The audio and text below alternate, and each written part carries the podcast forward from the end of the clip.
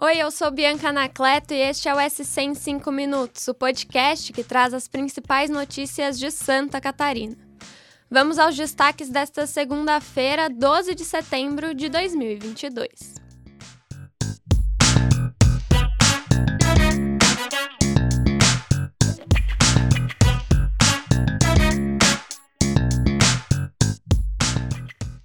A gente abre a edição de hoje falando de estreia.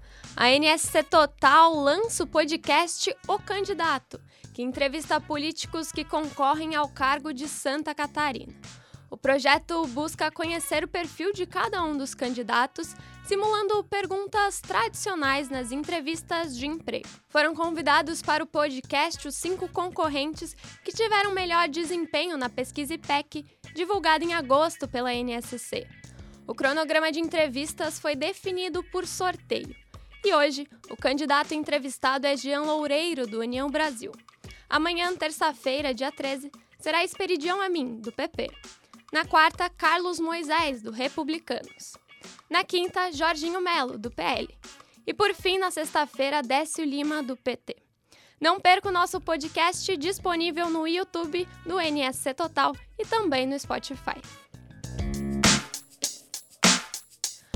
Uma pesquisa feita pelo IPEC, pelo Instituto Patrícia Galvão, apontou que 45% das mulheres já tiveram seus corpos tocados sem permissão em locais públicos. O levantamento indicou que apenas 5% dos homens admitiram ter feito isso.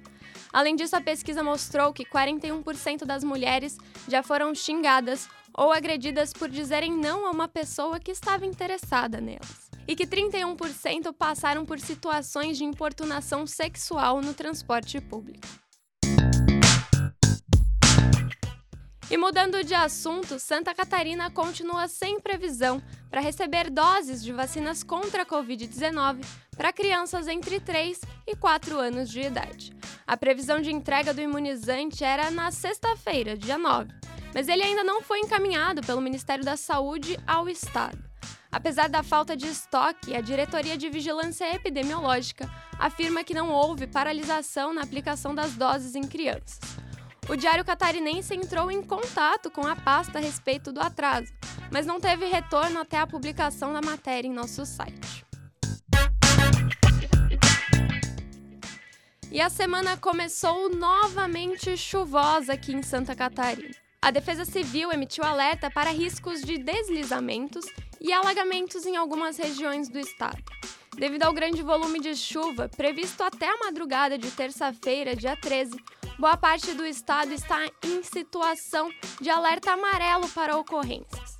Entre as regiões com maior risco estão o Oeste, o Meio-Oeste, Planalto Sul, parte do Litoral Sul, a Grande Florianópolis e o Vale do Itajaí.